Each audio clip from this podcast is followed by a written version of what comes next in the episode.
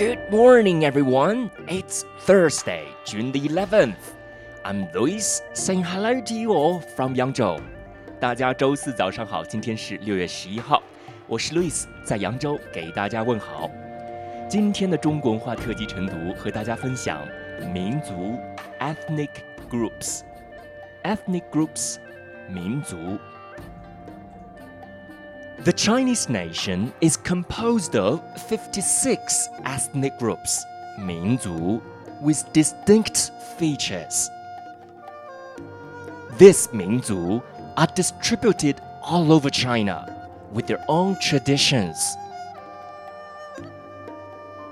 Cultural characteristics include the songs and dances of the Uyghur, water splashing festival of the Dai, silver ornaments of the Miao, and Naadam Fair of the Mongolian people. Chinese use brothers to describe the relationship among different Minzu.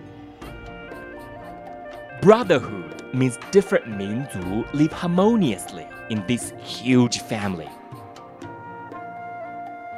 Now let's take a look at today's keywords and expressions Be composed of.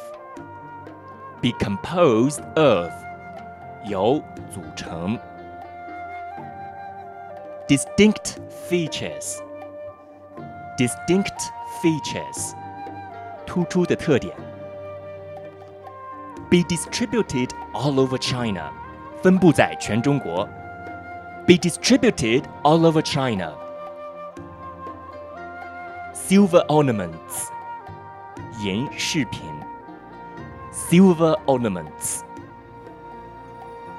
brotherhood 兄弟情谊 brotherhood That's all for this morning's reading. Thanks for listening. See you tomorrow.